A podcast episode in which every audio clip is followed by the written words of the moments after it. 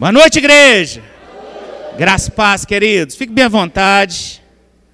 Se você trouxe a sua Bíblia, eu queria que você abrisse a sua Bíblia comigo no Evangelho de João, no capítulo 3. Hoje a proposta é que nós façamos uma reflexão na palavra. Eu quero concordar com o que foi ministrado pela manhã pelo pastor Jean aqui. Vivemos em igreja, vivemos em família, e não só para nos reunir aos domingos com as nossas melhores roupas, mas porque há um propósito de vivermos em família. Em João, no capítulo 3, fala sobre um personagem que eu gosto muito na Bíblia, particularmente, principalmente nos evangelhos, que fala de um personagem que é o exemplo de muitos que chegaram para a fé, às vezes estavam na mesma condição que ele estava, que é Nicodemos. A partir do versículo 1 fala assim: Havia entre os fariseus um homem chamado Nicodemos, um dos principais dos judeus. Este de noite foi ter com Jesus e lhe disse: Rabi, Sabemos que és mestre vindo da parte de Deus, porque ninguém pode fazer estes sinais que tu fazes, se Deus não estiver com ele. Eu acho tão interessante sobre Nicodemos que aqui não fala que ele era uma pessoa perdida, que era uma pessoa bandida, que vivia uma vida toda errada, fala que ele era um dos principais da sinagoga. Era um homem religioso, um homem que foi criado num ambiente de religião, de fé, num ambiente de tradições religiosas, de festas, cerimônias que eram muito bem calculadas, baseadas na lei de Deus.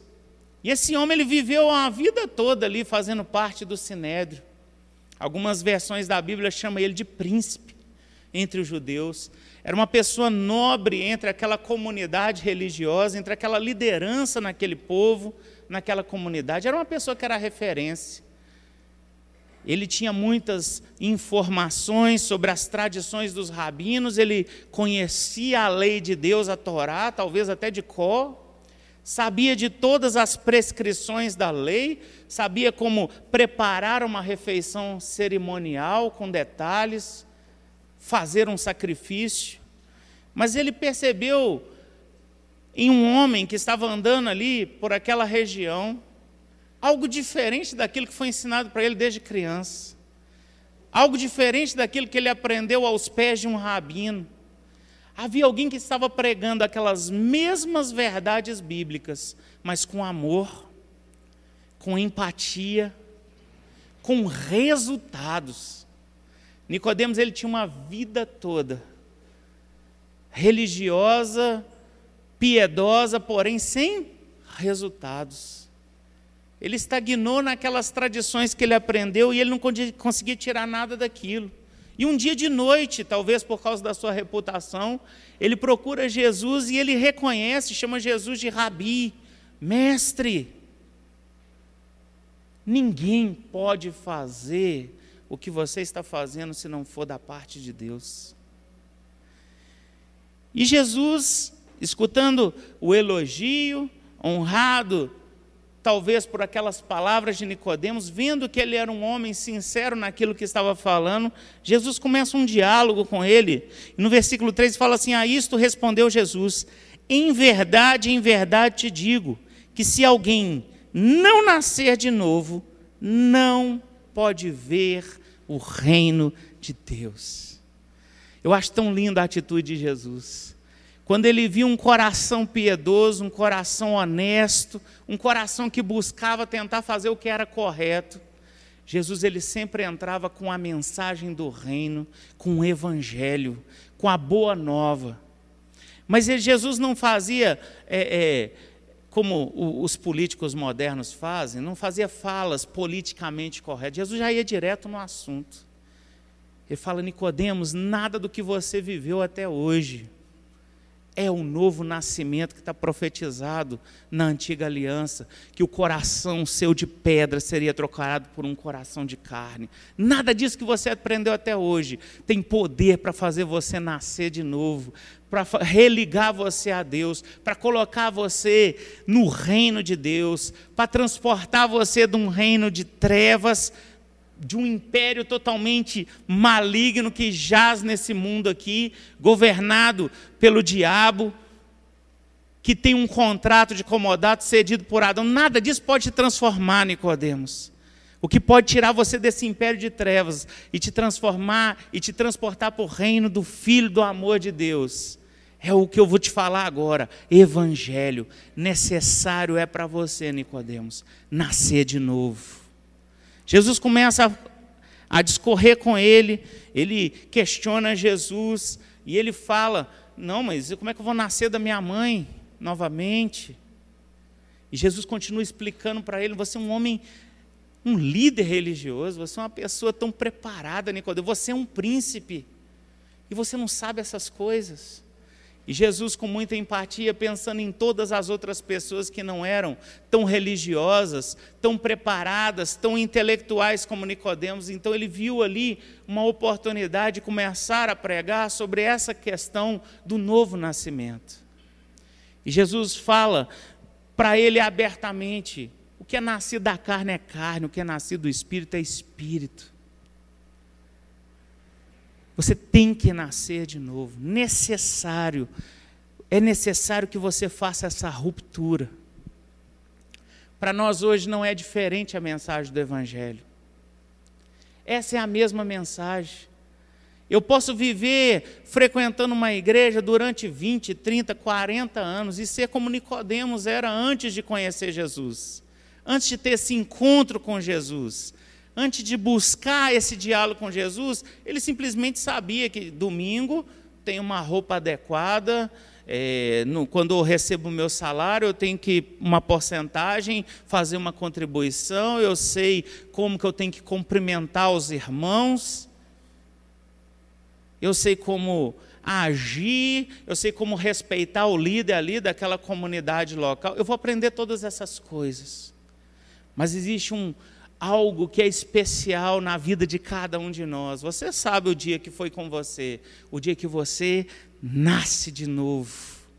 Que você sente o seu coração, pegando aqui uma, um, um fato histórico recente, na vida do grande avivalista John Wesley, que depois de ser do Clube Santo, depois de ser uma pessoa que lia a Bíblia, que tinha uma mãe maravilhosa que ensinou a palavra para ele, mas numa noite, no meio de pessoas que ele nem considerava religiosas como ele, ele escuta um versículo de Romanos, capítulo 1, versículo 17. E naquele momento ele fala na, no diário dele que ele sente o coração dele aquecido eu não sei que dia que o seu coração aqueceu com a mensagem de que era possível que você nascesse de novo, que você largasse tudo o que era da sua antiga vida e voltasse para uma nova vida.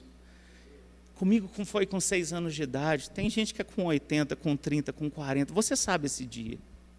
Mas se você não teve essa experiência, querido, de ter esse coração aquecido com essa mensagem do Evangelho, talvez seja essa noite Talvez esta seja a sua oportunidade de ouvir isso que eu estou falando aqui e descobrir qual é a missão do Filho de Deus. A que veio Jesus a esse mundo? O versículo 16 desse mesmo capítulo fala: a missão do Filho de Deus, porque Deus amou ao mundo de tal maneira que deu seu Filho unigênito para que todo aquele que nele crê não pereça, mas tenha a vida eterna.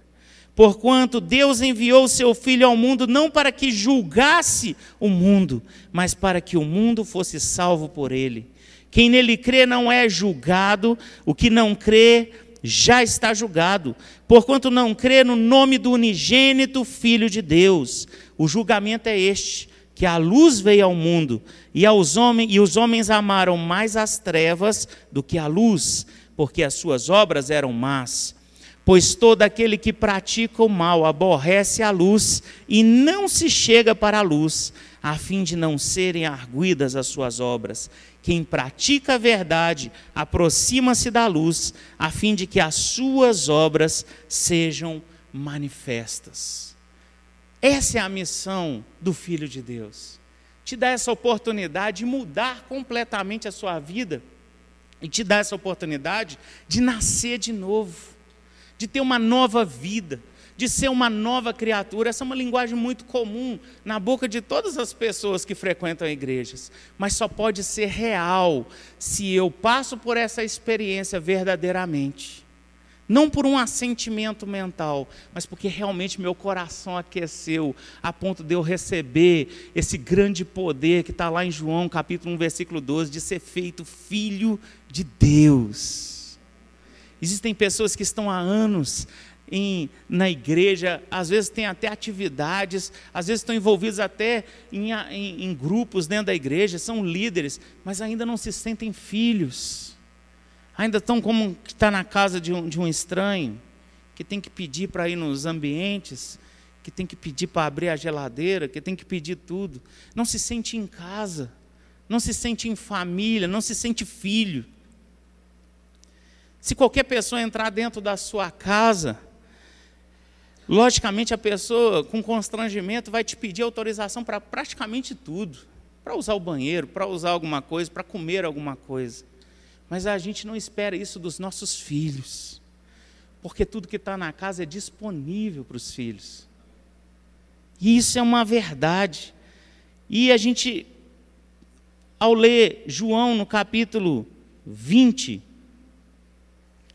no versículo, a partir do versículo 19, depois dessa instrução de Jesus acerca do novo nascimento, Nicodemos, ele transforma a vida dele lá no final, na crucificação de Jesus, ele estava lá para poder contribuir com as perfumarias que iam preparar o corpo de Jesus. Ele já não era mais anônimo, ele já não era mais aquele que visitava à noite.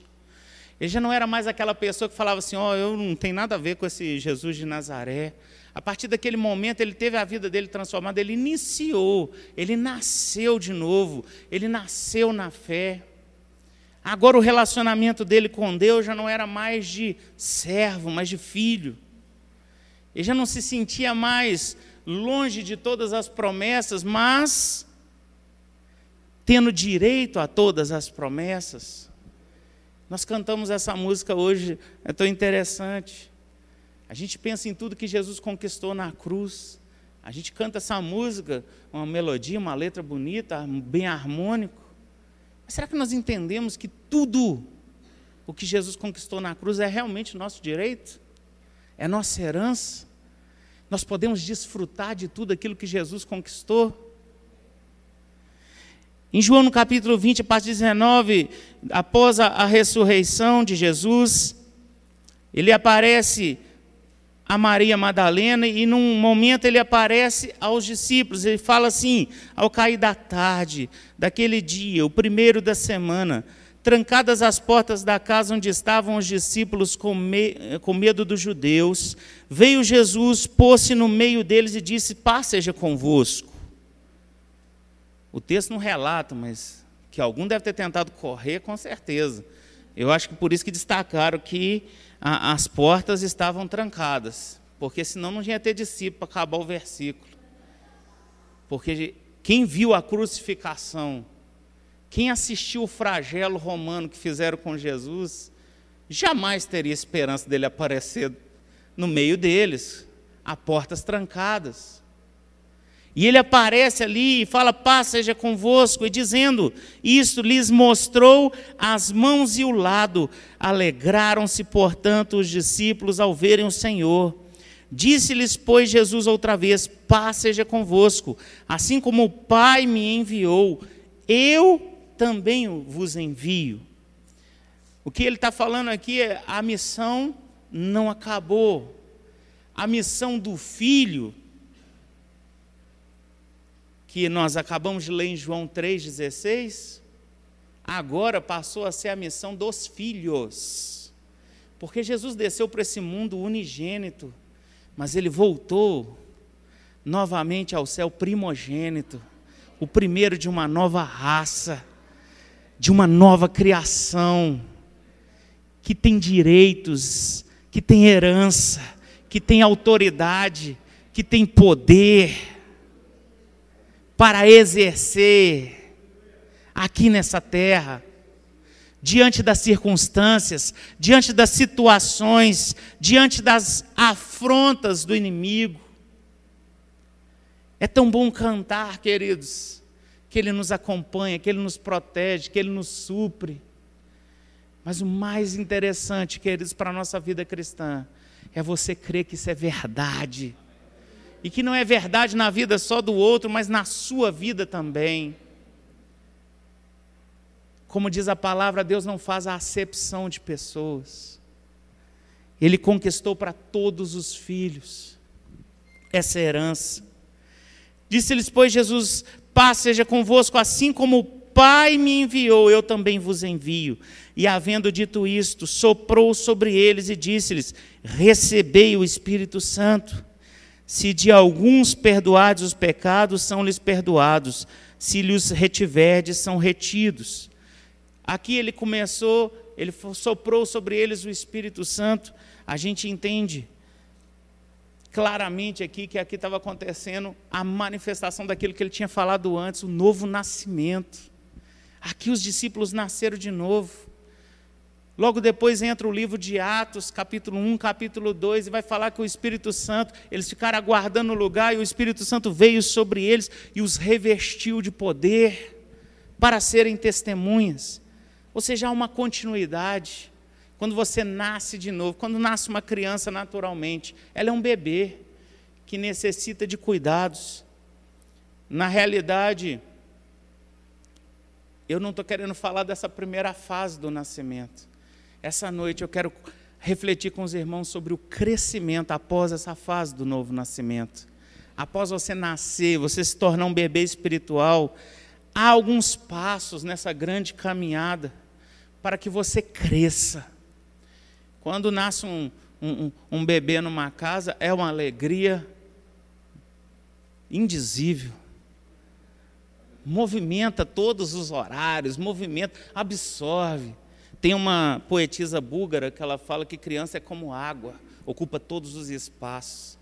Gente, tem criança que chega que parece uma enchente que entrou e não, não tem lugar mais para você se esconder. É como aquela água que vai chegando e vai subindo até você já não tem mais onde se esconder. Mas o que se espera? O que, que o pai e a mãe espera quando chega um bebê? A expectativa é sempre que ele não fique bebê para sempre. Amém? Que ele não fique dependente para sempre, mas que haja um crescimento. E é tão interessante, queridos, que a gente às vezes tem tanto esforço para ensinar as pessoas o caminho para nascer de novo para o novo nascimento. A gente fala do Evangelho, a gente comunica as verdades da palavra, a gente testemunha sobre a nossa própria conversão e a gente leva a pessoa a nascer de novo. E muitas vezes o que a gente observa é que essa pessoa é deixada de lado, o que não é natural se fazer com um bebê. O que nós devemos é continuar o processo e ensinar para a pessoa como ela faz para crescer espiritualmente. E nós vamos falar um pouco sobre esses primeiros passos da nossa caminhada após o novo nascimento. Os primeiros passos. Tem um provérbio chinês que fala que até as mais longas caminhadas começam do primeiro passo. Eu não vou dar todos os passos, mas os primeiros sete passos para você crescer espiritualmente, eu quero comunicar aqui hoje e refletir com os amados. Para crescer espiritualmente, nós precisamos dar esses passos. É atitude. Eu não posso ficar parado esperando que alguém vai me colocar numa cadeira de rodas e me levar. Por um tempo, você pode, por alguma debilidade, é, necessitar de alguma ajuda. Mas o que é o projeto de Deus para a sua vida é que um dia você caminhe com as suas próprias pernas e avance e alcance o seu crescimento. Se nós fizermos escolhas erradas, deixarmos de fazer algumas renúncias importantes na nossa vida, nós seremos um fracasso como cristãos. Eu me incluo nisso. Como todos nós aqui, nós caminhamos a cada dia. Quando a gente nasce de novo, nosso espírito automaticamente ele é regenerado. Mas a nossa alma, queridos, que é outra parte do nosso ser, onde está a nossa mente, as nossas emoções, a nossa vontade, essa está sendo salva todos os dias, com as nossas escolhas, com as nossas renúncias, com as decisões acertadas que tomamos acerca de cada estímulo que vem de fora. Todo dia nossa alma está sendo salva. O nosso corpo tem que esperar, gente. Enquanto isso, vai na academia, faz uma caminhada, segue uma dieta equilibrada. Mas um dia o seu corpo vai ser transformado. E vai se tornar como o corpo de Jesus nesse momento, incorruptível. Você vai fazer coisas extraordinárias que você nunca imaginou com esse seu corpo. Aquilo que é corruptível vai se tornar incorruptível. Se você ver a primeira carta de Paulo aos Coríntios, no capítulo 15, você vai almejar esse dia chegar logo. Mas por enquanto nós vamos viver com equilíbrio, seguindo os primeiros é, é, passos que a palavra nos dá para crescer espiritualmente, para se desenvolver espiritualmente. O crescimento espiritual provém de Deus. O desenvolvimento espiritual provém de Deus, mas depende de nós. Não adianta falar que eu não cresci porque esse não era o plano de Deus para a minha vida. Não. Tudo que é necessário para o seu crescimento está disponível. Está disponível por Deus nessa aliança.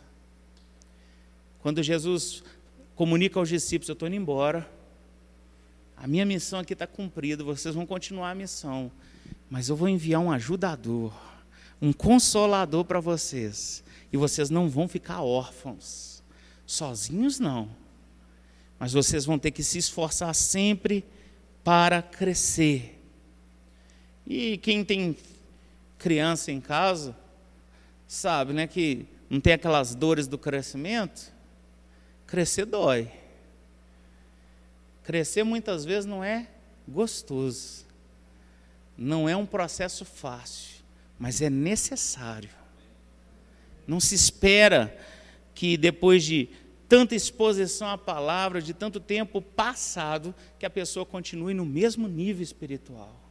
Você não vai viver a vida toda na meninice, amém?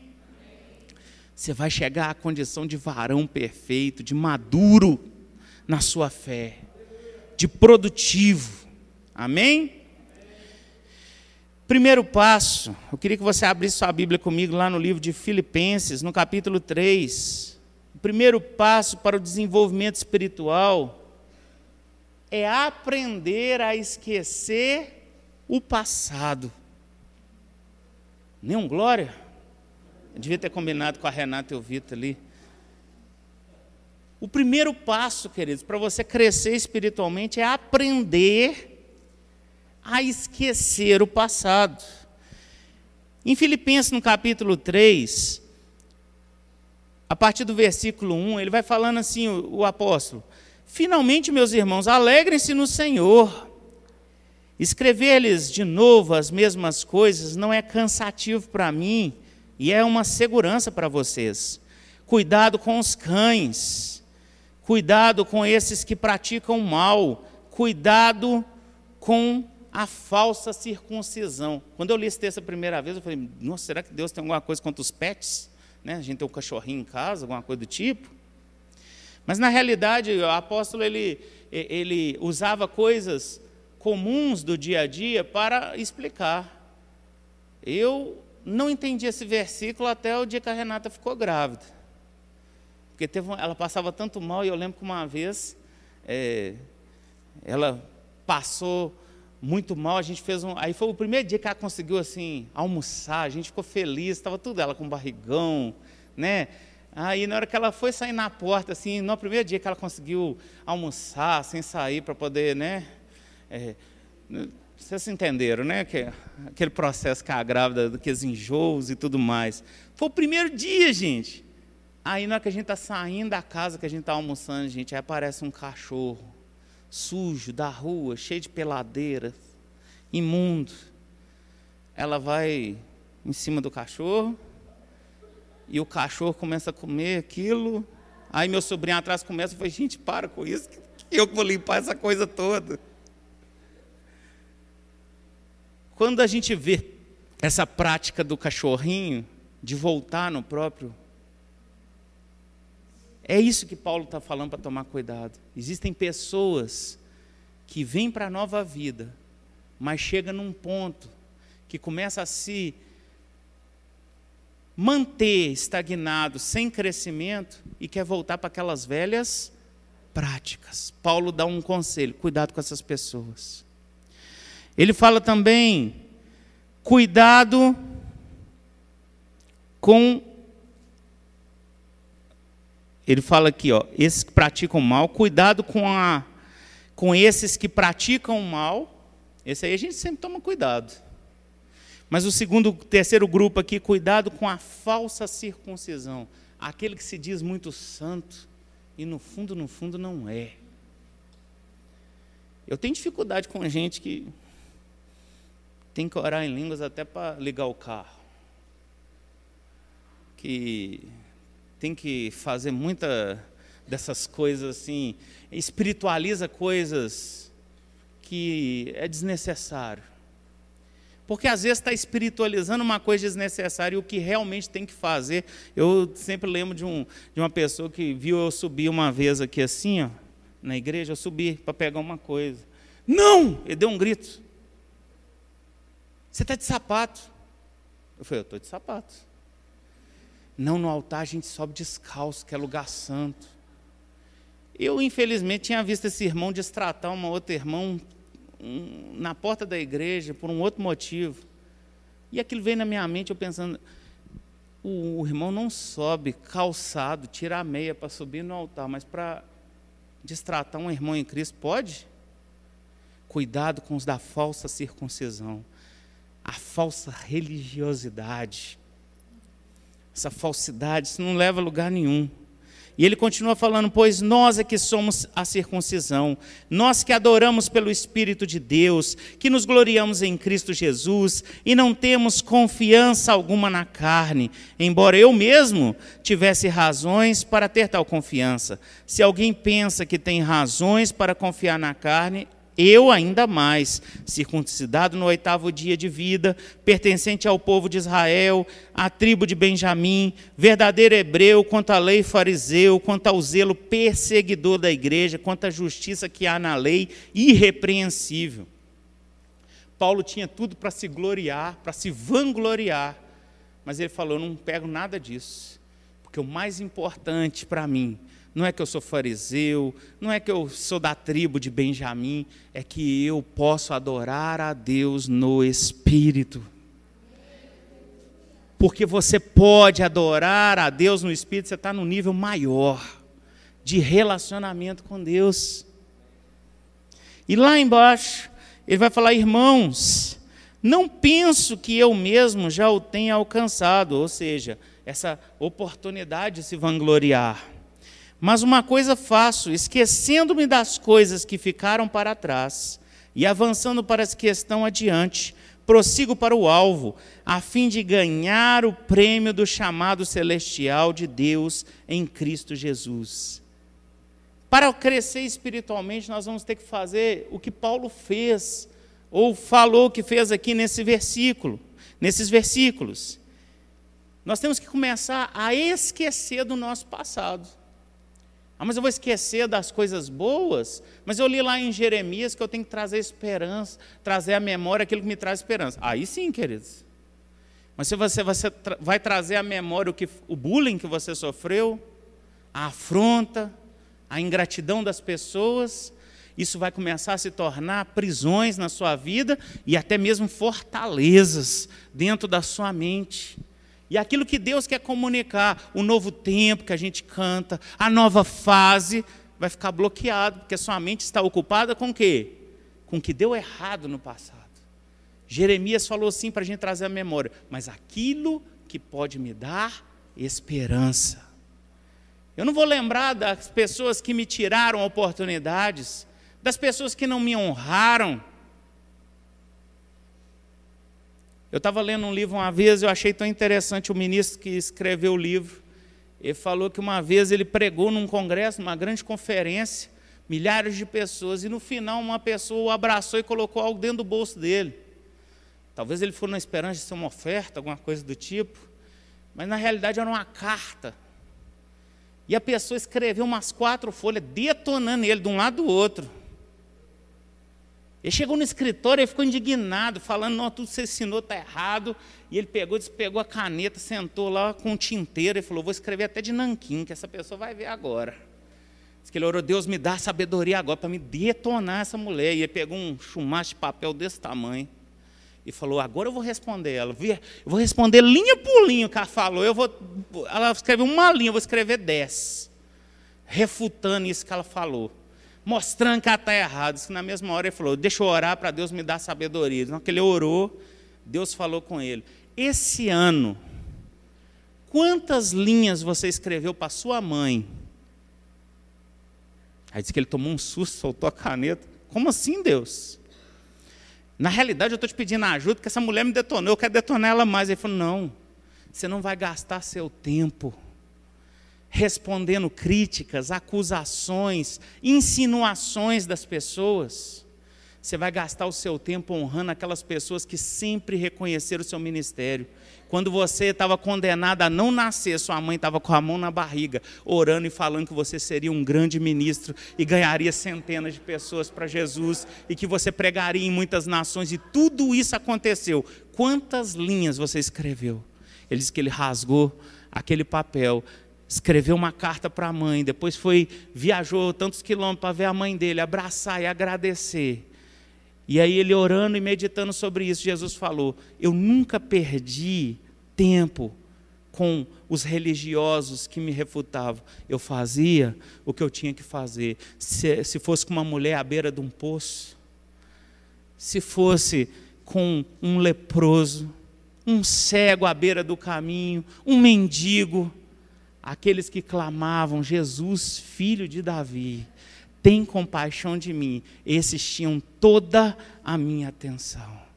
Os grandes sumos sacerdotes da época, religiosos e rabinos, grandes mestres do sinédrio, nenhum deles recebeu um milagre da parte de Jesus. Mas todos aqueles que clamaram, todo o coração quebrantado e contrito que Jesus encontrou no caminho dele, não teve um não, mas teve a resposta para o que estava procurando. Esqueça-se do seu passado. Você quer crescer, meu irmão? Se esqueça do passado. Se esqueça das perdas do passado. E esqueça dos milagres do passado também. Ah, agora vocês assustaram. Tem gente que, que alcança um grande milagre do Senhor e para ali, acabou ali. Eu escutei uma história uma vez, uma ilustração, falando que a irmã teve um grande milagre de Deus. Aí ela foi escrever o testemunho num papel. A folha já estava até amarela ao longo dos anos. Ela parou naquilo que Deus fez por ela e nunca mais avançou, nunca mais conquistou mais nada. Segundo passo, está lá em Efésios, capítulo 4, versículo dos 22 ao 32. Eu quero ler só o último versículo. Sejam bondosos e compassivos uns para com os outros, perdoando-se mutuamente, assim como Deus perdoou vocês em Cristo. O segundo passo para o desenvolvimento, para o crescimento espiritual, está diretamente associado com o primeiro, que é aprender a esquecer o passado. É você, é você precisa aprender agora a perdoar. E perdão, gente, isso aí é algo que a gente tem que refletir. Eu, quantas vezes na minha vida, eu me achava o perdoador profissional, gente. Eu achava que eu tinha carteira, que eu tinha, assim, diploma, perdoador. Até o dia que alguém fez algo que realmente me afetou. E eu tive que ajoelhar e pedir Deus ajuda para perdoar. Coisas bobas a gente até consegue com a nossa força. Mas perdoar não é amnésia. A gente acha que perdoar é esquecer e achar que não aconteceu. Perdoar é lembrar, mas sem sentir dor. E para não sentir dor, você precisa da ajuda do Senhor. Existem tantas pessoas que estão paradas ministerialmente, estão paradas na vida cristã por causa de um ministro lá atrás que as machucou, por causa de um, de um familiar, por causa de um patrão, por causa de uma pessoa que foi sócia, por causa de algo que aconteceu lá atrás. E as pessoas estão presas. E a falta de perdão é algo terrível. É literalmente você querer beber veneno para o outro morrer. Isso vai consumindo só você, vai destruindo só a sua vida. E para crescer, querido, nós temos que aprender a perdoar. Sejam bondosos e compassivos uns para com os outros. Isso é tão fácil, entre aspas. Mas a parte que fala perdoando-se mutuamente. Assim como Deus perdoou vocês em Cristo. O segredo do perdão está em você lembrar de quem você era e de que Deus te perdoou. Do que você pensava, do que você fazia, do que você falava, e Deus te perdoou em Cristo. Em Cristo você alcançou o perdão de Deus. Não é possível perdoar tal pessoa, é possível. Porque se tornou possível por causa do que Cristo fez por você. Aleluia. Terceiro passo para o desenvolvimento espiritual é aprender a orar. Nós não podemos crescer espiritualmente, ser bem-sucedido no caminhar cristão sem desenvolver uma vida de oração. E aqui eu quero fazer só uma ressalva. Cuidado para não tornar a vida de oração algo impossível para o irmão que está começando. O irmão aceita Jesus ou não, se você não orar quatro, cinco horas por dia, sinceramente, meu irmão. Se você não fizer igual o homem lá, tal, tal, que acordava antes do sol nascer todo dia, você arrebentou quem trabalha à noite. Se você não orar oito horas por dia, cuidado para você não colocar peso. Que eles comecem com o seu tempo, com a motivação correta, com a intimidade com o Senhor e eu tenho certeza que um minuto da maneira correta, como a Bíblia fala, vale mais do que horas falando o que não deve, o que não é alinhado. Busque na palavra de Deus a resposta, aquilo que garante aquela promessa para a sua vida. Busque, colecione esses versículos na palavra de Deus. Tem uma da coisa que, que eles falam do irmão Reagan, um testemunho que ele põe nos livros, que faz com que as pessoas fiquem muito bravas com ele. Que ele fala que durante anos e décadas da vida dele, ele nunca recebeu um não de Deus. Mas aí, se você for ler o que ele fala na sequência, você não vai ficar bravo com ele. Mas antes de orar, por exemplo, numa oração de petição, ele ficava dias pesquisando na palavra, tudo na palavra que garantia aquilo que ele ia pedir. E aí ele devolvia aqueles versículos em oração ao Senhor. E o que ele tinha era o sim. Porque a Bíblia diz lá na carta aos, primeira carta aos Coríntios que todas quantas são as promessas de Deus, tem em Jesus o sim e o amém. Não tinha como ele ter não. Ele devolveu para o Senhor aquilo que o Senhor falou. Em João 15, versículo 7 fala: Se vocês permanecerem em mim e as minhas palavras permanecerem em vocês, pedirão o que quiserem e lhes será concedido. Olha que maravilha, queridos. Tudo que você pedir para Deus, porque as palavras dele estão tá em você, é sim. Não, ninguém se alegrou. Então é não. Mas é verdade, queridos, é tão simples que as pessoas ficam assim: será que é mesmo? Mas é exatamente o que João está falando aqui, 15, versículo 7. Se você as palavras do Senhor permanecerem em você, tudo que você pedir vai ser concedido. Aleluia! Você também tem que, um quarto passo aqui, aprender a crer. O, essa igreja nasceu, o Rema nasceu, tudo nasceu baseado num versículo de Marcos 11, 23 até o versículo 26, que fala assim: Eu lhes asseguro que se alguém disser a este monte, levante-se e atire-se no mar, e não duvidar em seu coração, mas crer que acontecerá o que diz, assim lhe será feito. Portanto, eu lhes digo: tudo que vocês pedirem em oração, creiam que já o receberam, e assim lhe sucederá. Não, essa aí merecia até um glória, gente. Tudo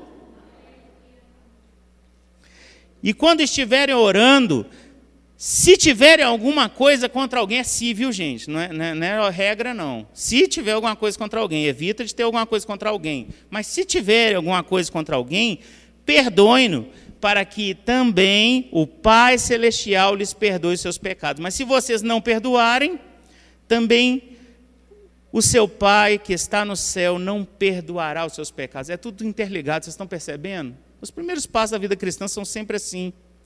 Haverá sempre uma batalha na sua mente. Uma fé pelos sentidos contra a fé do coração. A fé de Tomé, que precisava de ver, encostar o dedo, contra a fé de Abraão, que simplesmente sabia que aquele que fez a promessa é fiel para cumprir a promessa que fez. Aleluia! Quinto passo: aprender a adorar. O pessoal do louvor já pode até chegar. Se quiser, já pode se posicionar, que eu já estou terminando. E adoração. A, a Bíblia fala em João 4, 24 que Deus é espírito. E é necessário que os seus adoradores o adorem em espírito e em verdade. Queridos, esse versículo é tão simples que parece que ele se complica um pouco. Deus é espírito. Então tudo que você oferecer para Deus em adoração tem que ser espiritual. Tem gente querendo dar da carne ao Senhor. Deus é espírito. Deus não quer nada da sua carne. Deus é espírito e você é um espírito. Você vai oferecer para o Senhor coisas espirituais.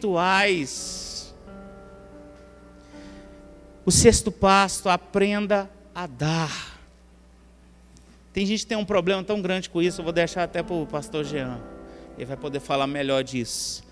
Lucas 6,38 fala: Deem e lhe será dado uma boa medida, calcada, sacudida e transbordante, será dada a vocês, pois a medida que usarem, também será usada para medir vocês. Aqui está falando de motivação e não de quantidade. Se você dá, você vai receber. E você dá porque você já recebeu da parte do Senhor. O que ele exige de você é a mesma medida que ele usou com você, uma boa medida, recalcada, sacudida, transbordante. Foi isso que você recebeu de Deus. Carro, casa, bens materiais, isso é o mínimo. Ele já começou em alto padrão, ele te salvou de uma vida inteira longe dele. Ele te salvou do inferno que não foi criado para você. Ele te salvou de uma posição de cauda para te pôr numa posição de cabeça. E aí essas outras coisas materiais foram chegando, te seguindo e te alcançando. Mas valorize pelo começo.